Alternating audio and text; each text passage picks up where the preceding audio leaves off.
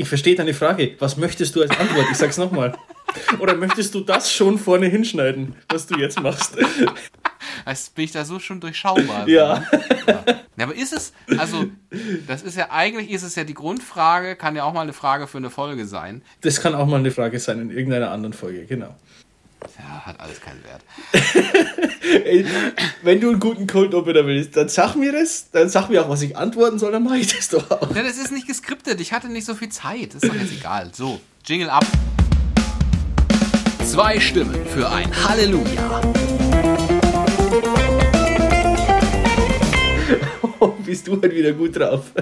Hallo und herzlich willkommen, natürlich, Simon, zu eurem Lieblingspodcast, einer neuen Folge davon. Zwei Stimmen für ein Halleluja. Eine dieser wundervollsten Stimmen auf Erden und vielleicht sogar darüber hinaus. Ne? Wir sind ja natürlich als Christen auf die Ewigkeit hin zentriert. Gehört dem Mann, der mir mittels Videotelefonie aus Passau nach München zugeschaltet ist. Sein Name ist Simon Riel, aber er ist Pastoralreferent im Bistum Passau. Woo! Wir müssen noch irgendwie so Publikumsgejohle mit reinschneiden. Das fehlt noch so ein bisschen. Aber gut. Hallo erstmal. Dankeschön, Simon. Und mein Name ist Dominik Possoch. Ich bin katholischer Journalist und wir haben diesen Podcast, in dem wir beide reden über Glaube, Religion, Kirche, Gott und den ganzen Rest. Genau. Ist ja nicht mehr so viel dann, oder?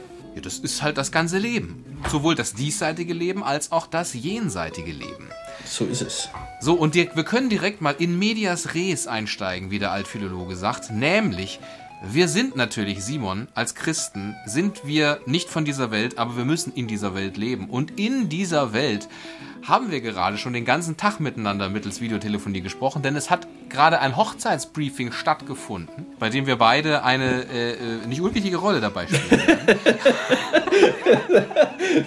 Weil wir heiraten. Das ist ja großartig. Stimmt, das kann man jetzt auch. Das kann das man jetzt kann auch mal sagen.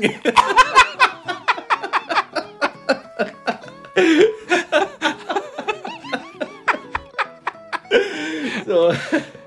War gut weil du ja eben als fertig studierter Theologe und eben auch als Pastoralreferent die Befähigung hast, solche hochzeitsvorbereitende Seminare stattfinden zu lassen, gerade für jemand, der noch plant, kirchlich zu heiraten, was bei mir eben der Fall ist, konnte das jetzt eben heute stattfinden. Das heißt, wir haben schon den ganzen Tag geredet und deswegen in dieser Folge, weil wir gesagt haben, du Simon, wir haben ja jetzt schon einen ganzen Tag lang uns über das Sakrament der Ehe unterhalten. Und was liegt dann näher, dass in dieser Folge wir das Sakrament der Firmung besprechen? Vollkommen so richtig!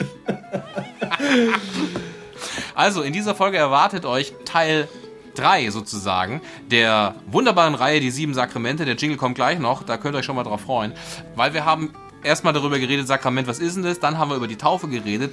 Und selbst wenn es für uns jetzt privat sinnhafter gewesen wäre, über die Ehe zu sprechen, ist natürlich es in der Reihenfolge wichtig, dass wir uns erst um die Firmung drehen. Und deswegen kommt heute die Firmung dran. Bevor wir aber thematisch voll in die Eisen steigen, haben wir noch etwas zu verführen, weil in der letzten Folge muss auch wieder etwas repariert werden. Und das tun wir in unseren Mesner-Tätigkeiten.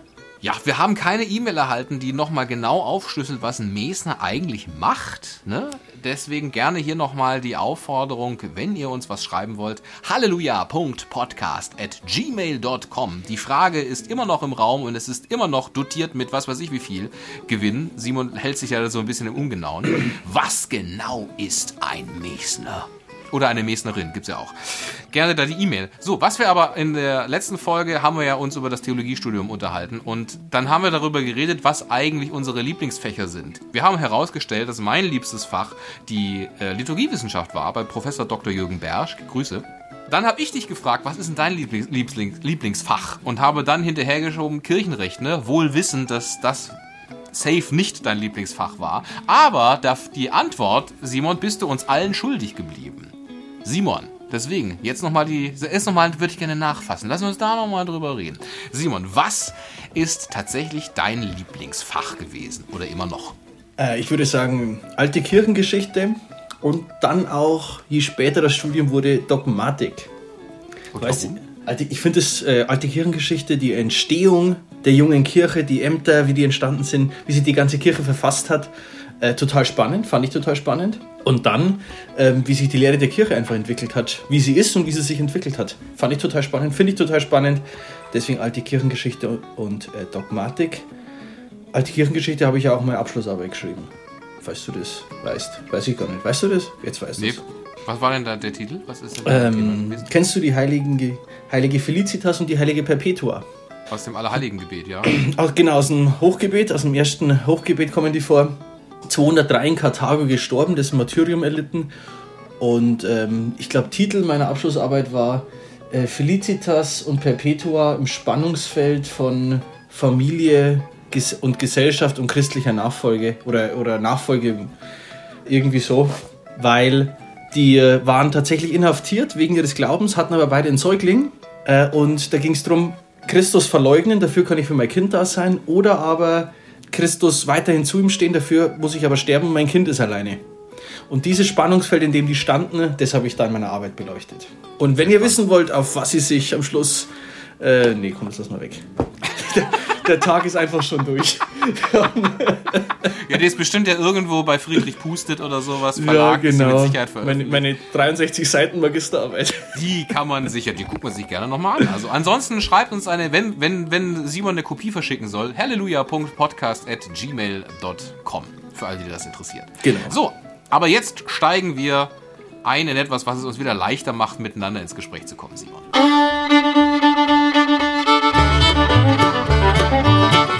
Schluck zum Sonntag.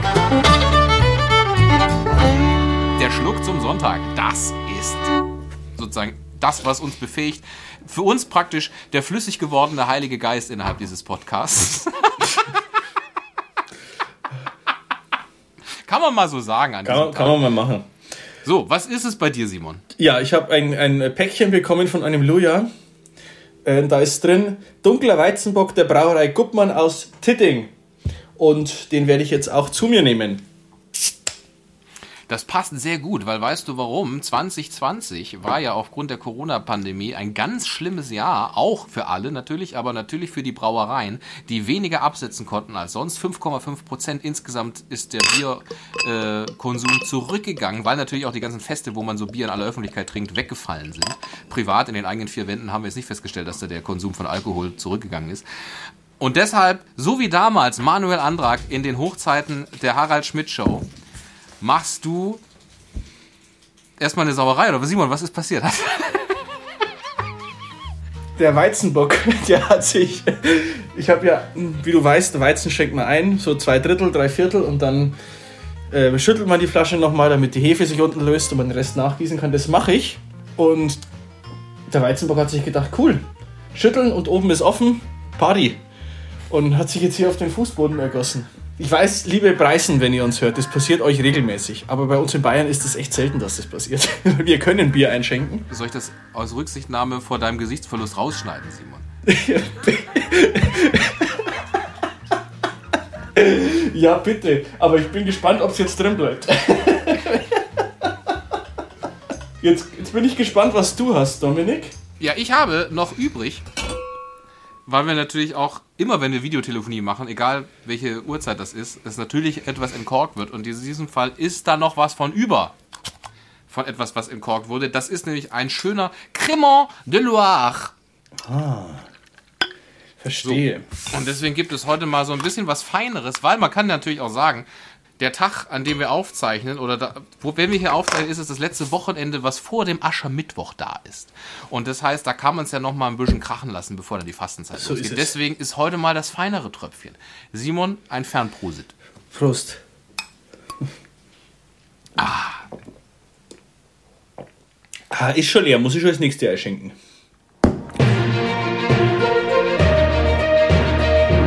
Die sieben Sakramente.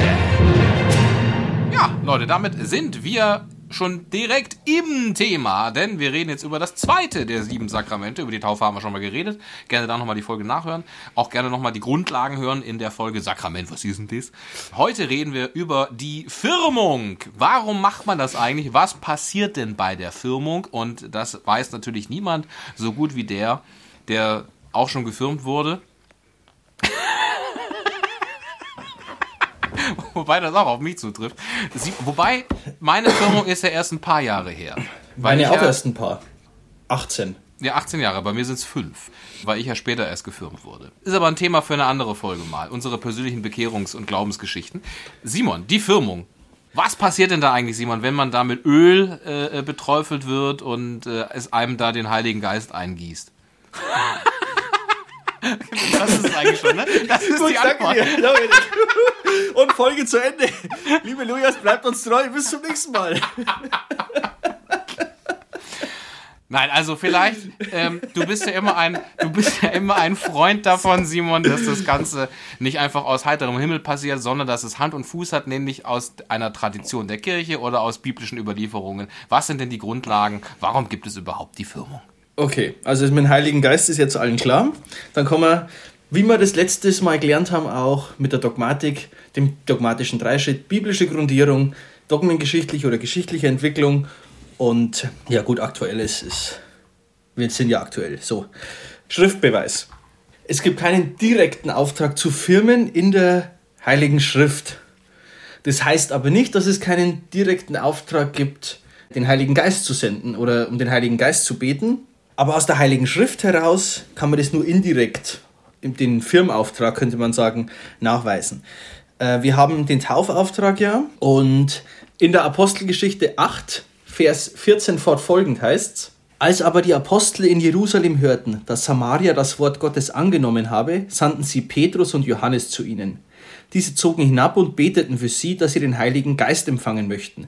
Er war nämlich noch auf keinen von ihnen herabgekommen, sondern sie waren nur auf den Namen des Herrn Jesus getauft. Da legten sie ihnen die Hände auf und sie empfingen den Heiligen Geist.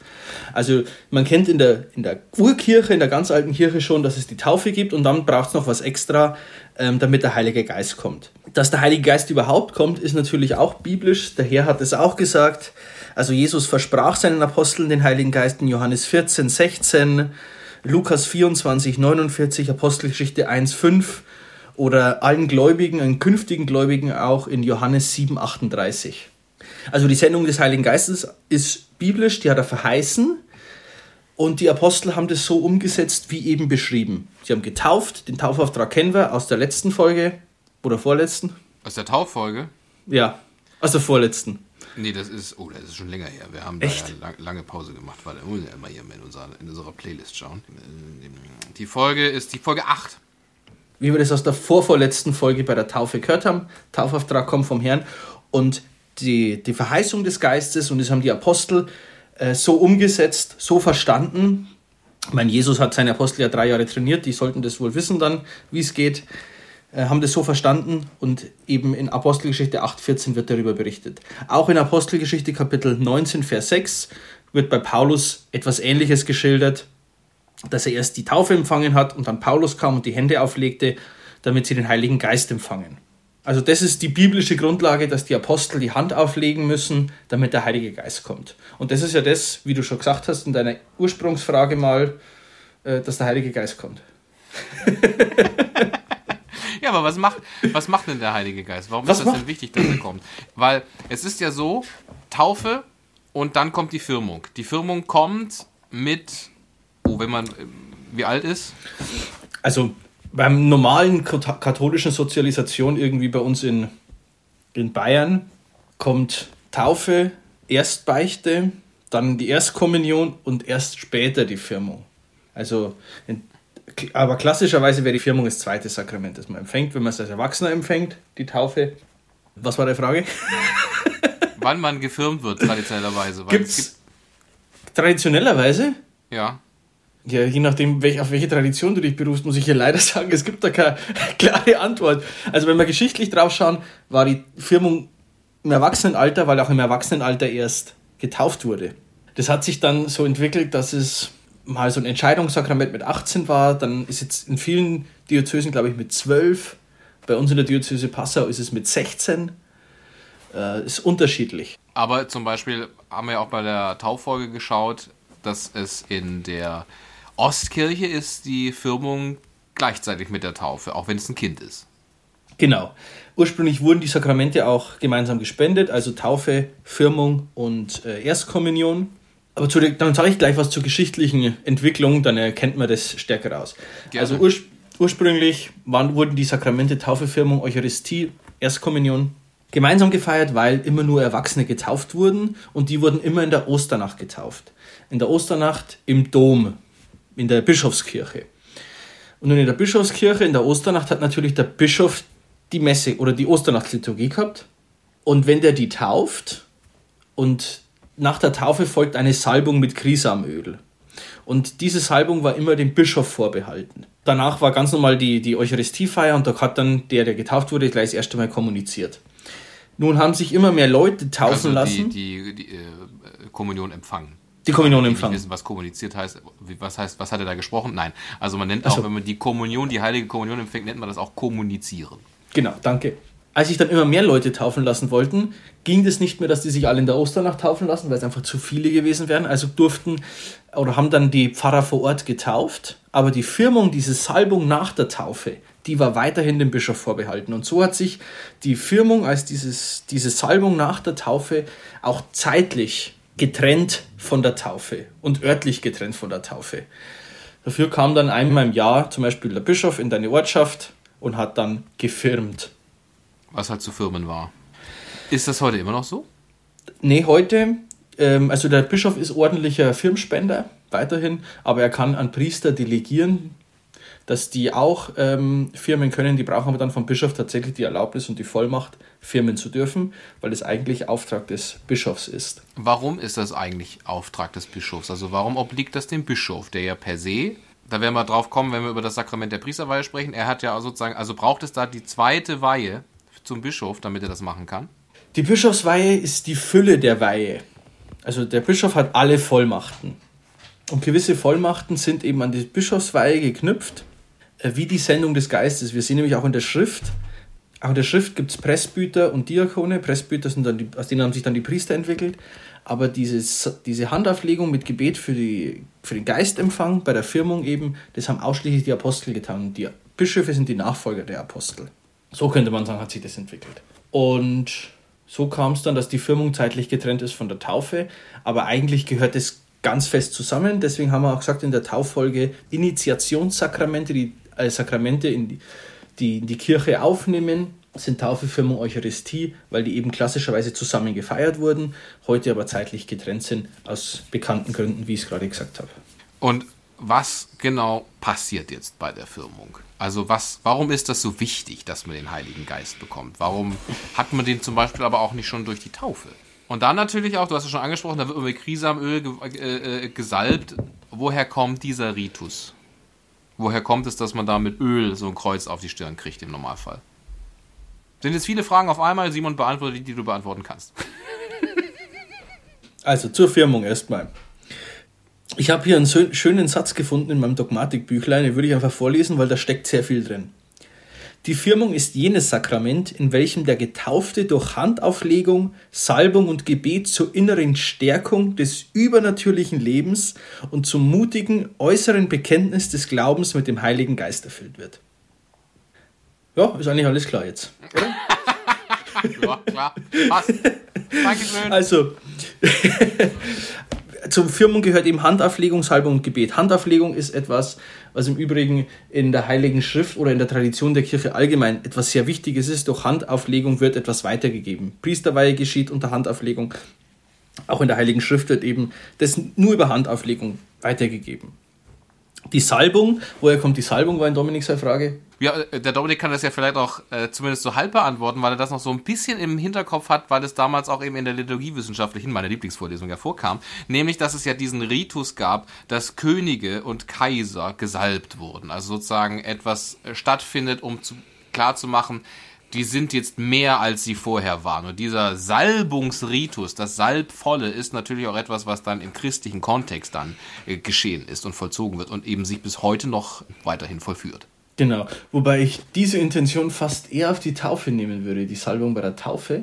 Und diese, diese Firmsalbung, vielleicht ist es da eher ein Ausstatten des Äußeren, also der Heilige Geist, der dich innerlich erfüllt, mit neuer Widerstandskraft, mit neuer Kraft ausstattet. Die Salbung als äußeres Zeichen eben der Widerstandskraft. Ich kann mich da eben erinnern an deinen Lieblingsprofessor, Professor Dr. Jürgen Bersch, Grüße bitte. ähm, der das ähm, da auch mit dem Ringertum der Antike verglichen hat. Erinnerst du dich? Dass die auch gesalbt wurden, um eben bei Angriffen des Bösen, dass der Böse, quasi wenn man gesalbt ist, rutscht der ab. Abflutscht, ja. Abflutscht ist auch. Sag mal doch so oder nicht? Sag mal, ja. keine Ahnung. Ja, abflutschen, wenn, natürlich. Ab, also so Widerstand, so dass man eben gesalbt ist, innerlich und äußerlich mit dem Heiligen Geist gestärkt ist und nicht mehr so anfällig ist für das Böse. So, theologisch, was aber passiert denn mit dem Heiligen Geist? Das hat ja wahrscheinlich mit den sieben Gaben des Heiligen Geistes zu tun, oder? Die sieben Gaben des Geistes hast du angesprochen und den Heiligen Geist. Ich fange jetzt mal mit dem Heiligen Geist an. Was ist überhaupt der Heilige Geist? Da erinnere ich mich an meine Dogmatikvorlesung und jeder, der es vom Intellekt her schafft, kann jetzt ein Bild zeichnen im Kopf und wer es nicht schafft, soll einfach auf dem Papier mitzeichnen. mal schauen, ob es klappt. Warte, ich bin Stift. Zeichne du mal mit, wenn das Bild rauskommt, das ich mir denke, dann äh, ist gut. Also, ihr stellt euch vor, Gottvater, ja, da könnt ihr zum Beispiel euch abkürzen GV, Gottvater. Und der liebt Gottsohn, also so ein Pfeil und dann GS, Gottsohn. Und Gott Sohn, also Jesus Christus, liebt Gott Vater. Kann man wieder einen Pfeil zurückmachen zu Gott Vater. Und die Liebe vom Vater zum Sohn und vom Sohn zum Vater, quasi die beiden Pfeile, sind der Heilige Geist selbst. Könnt ihr quasi in die, zwischen die Pfeile schreiben, Heiliger Geist. So, jetzt bin ich mal gespannt, wie es bei dir ausschaut, Dominik. So sieht das aus und ich habe eine Taube gemalt. Wirklich? Ja. Ich habe dir das so toll beschrieben und du hast eine Taube gemalt. Ja, weil ich das weiß, dass der Heilige Geist wird häufig als Taube dargestellt. Das stimmt auch. Also, und jetzt, wenn du den Heiligen Geist empfängst bei der Firmung und du dir vorstellst, das ist das zwischen Gott Vater und Gott Sohn, die Liebe der beiden zueinander, dann bist du durch die Firmung aufgenommen in die Liebe vom Vater zum Sohn und vom Sohn zum Vater, die der Heilige Geist selbst ist. Und jetzt kommst du. Boom. Bumm. Zack, damit muss man erstmal klarkommen, dass man so hart da drin steht, in der Liebe vom Vater zum Sohn. Dann war deine Frage auch noch, was ist der Unterschied zwischen der Taufgnade und der Firmgnade oder dem Geist? Eine Frage, vor der auch ich hin und wieder stehe, tatsächlich. Was ist der Unterschied zwischen der Taufgnade und der Firmgnade? Der heiligmachende Gnade heißt es auch. Da würde ich keine konkrete Antwort drauf geben wollen und können, weil ich glaube, das kann man auch nicht. Ich weiß nur, dass der Heilige Geist fest zugesagt ist, auch ein Sakrament mit Charakter in die Lebelis. Wer das nicht weiß, hört gerne nochmal Folge 8 nach vom Regen in die Taufe. Dass er da fest zugesagt ist. Da ist er da. Da wird er mir fest eingeprägt, der Heilige Geist. Da bin ich eingeprägt in, Achtung, die Liebe vom Vater zum Sohn und vom Sohn zum Vater, die der Heilige Geist selbst ist. Wie das bei der Taufe ist, kann ich nicht sicher sagen. Ich habe das Schriftzeugnis, eben, wo es heißt, sie, hatten, sie waren bereits getauft, aber hatten den Heiligen Geist noch nicht schwierig. Also so ganz kann ich die Frage nicht lösen, aber ich glaube, sie ist auch nicht lösbar, weil es ja im Endeffekt um göttliche Gnade und, und da kann man, glaube ich, nicht in Zahlen, in irdischen Zahlen messen, wie viel Gnade wo fließt. Ich würde sagen, x Gnade. Die Gnade sei x, so heißt Genau. es in den mathematischen Aufgaben. Ja, ja, genau. Eine Gleichung mit Variablen, die wir jetzt nicht lösen können, aber vielleicht bleibt es deshalb ja gerade ein Mysterium fidei. Genau. Ein Geheimnis des Glaubens. Die sieben Gaben, Simon. Genau, die sieben Gaben. Die gibt's. Soll ich das schnell hergoogeln oder? Die gibt's. Es ist der Geist der Weisheit, des Rates, der Stärke. Aber ich kriege die sieben Gaben des Geistes nicht zusammen, wenn ich ehrlich bin. Ähm, du kannst es aber ruhig drin lassen. Die Leute sollen durch meine Inkompetenz sehen. Die Lujas natürlich. Die Lujas sollen meine Inkompetenz sehen und hören. Auf jeden Fall, man bekommt mit dem Heiligen Geist ihm auch die sieben Gaben eingegossen. Ähm, den Geist des Na, Rat, Stärke, Weisheit. ist richtig? Sag mal. Verstand bzw. Einsicht, Erkenntnis, Frömmigkeit und Gottesfurcht. Siehst du, so. Das sind die sieben Gaben des Geistes. Die aber nicht dann einfach da sind, sondern es ist wie bei allen Sakramenten mit der Gültigkeit und Wirksamkeit. Erinnert euch, ansonsten hört danach die Folge Sakrament, was ist denn das? Oder ist denn das? Da wird mir das mit der Gültigkeit und Wirksamkeit eines Sakraments nochmal erklärt. Haben wir was vergessen? Sind wir durch? Ich bin durch. Also das ist vielleicht sozusagen, was bei der, was bei der Firmung passiert und so weiter und so fort. Die Frage ist für mich jetzt noch, ist ja eine Firmung, es gibt ja, ist eben das, was in der katholischen Kirche passiert. In der evangelischen Kirche gibt es ja die Konfirmation. Die ist aber nicht gleichbedeutend. Das tatsächlich wollte ich dich fragen. Du warst ja mal in dieser beides, kirchlichen tatsächlich. Gemeinschaft. ähm, Tatsächlich, ich bin sowohl konfirmiert als auch gefirmt worden, ja. Und was ist denn die Konfirmation überhaupt? Also äh, die Konfirmation ist im Grunde genommen das vollständige Aufgenommensein als Gemeindemitglied. Das heißt, wenn du konfirmiert bist, dann darfst du dich auch zum Pfarrgemeinderat wählen lassen. Aber da gibt's jetzt nichts mit, da wird einem die Gaben des Heiligen Geistes oder sowas eingegossen. Das gibt's alles da nicht. Ich hoffe, ich tue jetzt keinen, äh, mal unseren lutherischen Freunden, hoffe ich tue ich jetzt nicht Unrecht. Aber ich habe da jetzt nichts mitgenommen, was irgendwie darüber hi- hinaus gegangen wäre. Also da hat man nochmal ein Jahr lang Konfirmationsunterricht, Konfirmandenunterricht, Konfi und lernt dann nochmal so ein bisschen das, was man halt im Religionsunterricht alles schon vergessen hat bis dahin. Und dann gibt's noch mal eben so ein, dann zieht man sich schick an, geht in die Kirche und dann hält aber auch da der Pfarrer, die Pfarrerin die Hand über einen und spricht ein Gebet und man sucht sich so einen Spruch raus und dann ist man ein vollständiges Kirchenmitglied. So. Aha, äh, so ein Krampf. Entschuldigung. da hat man bloß gemerkt, die Katholiken haben was, wir haben nichts, wir machen auch was, damit unsere Jugendlichen nicht davonlaufen. Entschuldigung. So ein bisschen. Das ist aber ja auch in beiden Kirchen gibt es ja die pastorale Praxis zu sagen, man sollte früher firmen und konfirmieren, wenn sie halt noch so halbwegs bei uns dranhängen. Also, da kann man jetzt die katholische Kirche auch nicht ausnehmen zu sagen. Moment einmal. Bistum Passau hat von 12 auf 16 erhöht. Mein liebes Bistum, in dem ich fähig bin. Äh, tätig wa- bin. und fähig bin. Ach Gott, Und war das so- gut? War das gut? Ja, keine Ahnung. Wir haben nächstes Jahr den ersten äh, Firmenjahrgang dann. Wir haben jetzt vier Jahre keine Firmung gehabt oder drei. Haben wir noch irgendwas auf dem Zettel? Vielleicht kann man hier nochmal einschreiben, liebe Lujas, wenn das die erste Folge ist, die ihr hört. Im Normalfall sind wir besser. Heute Ja, sind wir jetzt einfach Das muss man wirklich sagen. wirklich. Also es, es ist echt. Ja, aber wir sind ja durch. Also per se zur Firmung gibt's ja vielleicht auch dann. Also man. Also weißt du? vielleicht noch eine Sache, ja, vielleicht noch eine Sache. Ist die Firmung notwendig? Und zwar ist die Firmung notwendig für die Gesamtheit der Kirche? Ja. Also, weil sich die Einsetzung durch Christus ergibt, ist sie für das Heil der gesamten Kirche unentbehrlich. Sie vermittelt ihm die übernatürliche Stärke zur Überwindung der inneren und äußeren Schwierigkeiten. Aber für den Einzelnen kann auch das ewige Heil erlangt werden, ohne die Firmung empfangen zu haben. Das ist vielleicht noch interessant zur Firmung. Aber tatsächlich ist auch in meinem Dogmatikbüchlein, das ich immer hier vor mir rumliegen habe und vielleicht hört ihr mich blättern, das kürzeste Kapitel zu den Sakramenten tatsächlich die Firmung. Aber ist es nicht sowieso so, das einzige Sakrament, was ich brauche, um in den Himmel zu kommen, ist die Taufe? Ja, ja, ja, die Frage, ja, ja, ja, ja. Andere Sakramente können dabei helfen, dass es vielleicht schneller und geiler ist und kürzer, wenn ich zum Beispiel das Sakrament der ähm, Buße empfangen habe. Aber per se, ich muss nur getauft sein. Ja, ich habe halt jetzt gerade Johannes äh, Evangelium Kapitel 6, Verse 50 fortfolgend im Kopf. Ich auch. Äh, Ja, dann weißt du doch, dass deine Frage nicht ganz so einfach zu beantworten ist. Weil tatsächlich sagt er ja, wenn mein Fleisch nicht isst und mein Blut nicht trinkt, hat das Leben nicht in sich. Und mit dem Leben meint er natürlich das ewige Leben. Das heißt, wenn ich nie Eucharistie empfangen habe, komme ich auch nicht in den Himmel. Das lehrt die Kirche nicht. Aber diese Stelle ist zumindest in dahin führend, ja. Schwierig. Insofern, es bleibt schwierig, aber auch Man bräuchte einen Theologen, der sich auskennt, der ihm das erklären kann. Genau, deswegen hört rein in der nächsten Folge. Zwei Stimmen für ein Halleluja. Wenn es zwei andere Stimmen für ein Halleluja sind. Nein, Simon, das macht dich ja, das ist ja auch immer so gut. Also das macht dich ja auch menschlich, weißt du? Wie ich ja vor eingangs sagte, äh, wir sind zwar als Christen nicht von dieser Welt, müssen aber in dieser Welt leben und auch da hat man mal gute Tage und mal bessere. Und heute ist nicht mal ein guter Tag. Das macht aber ja nichts. Wir können uns ja immer in der Gewissheit wiegen, dass die Guten auch nur mit Wasser kochen und die Schlechten setzen nicht mal den Topf auf. Insofern, immerhin haben wir das Wasser heute zum, vielleicht zur lauwarmen Temperatur erhitzen können.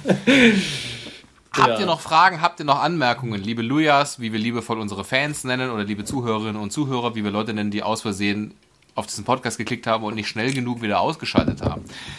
Schickt uns gerne eure, euer Feedback, euer Lob, eure Kritik oder Fragen, mit denen wir uns auseinandersetzen können. Gerne an halleluja.podcast.gmail.com. Wie gesagt, auch da haben, hat uns schon das ein oder andere sehr liebevolle Wort erreicht. Das freut uns wirklich sehr. Und es haben uns auch ein paar ähm, weitergehende Mails und Fragen erreicht. Wie gesagt, wir werden die dann in diesen Podcast mit hinaufnehmen, wenn wir dann tatsächlich auch mehr darüber reden können, als das heute der Fall ist. Ähm, also nicht, dass ihr euch wundert, hey, wir schicken was, das wird gar nicht thematisiert. Doch, doch, doch. Wir lesen das alles und wir freuen uns.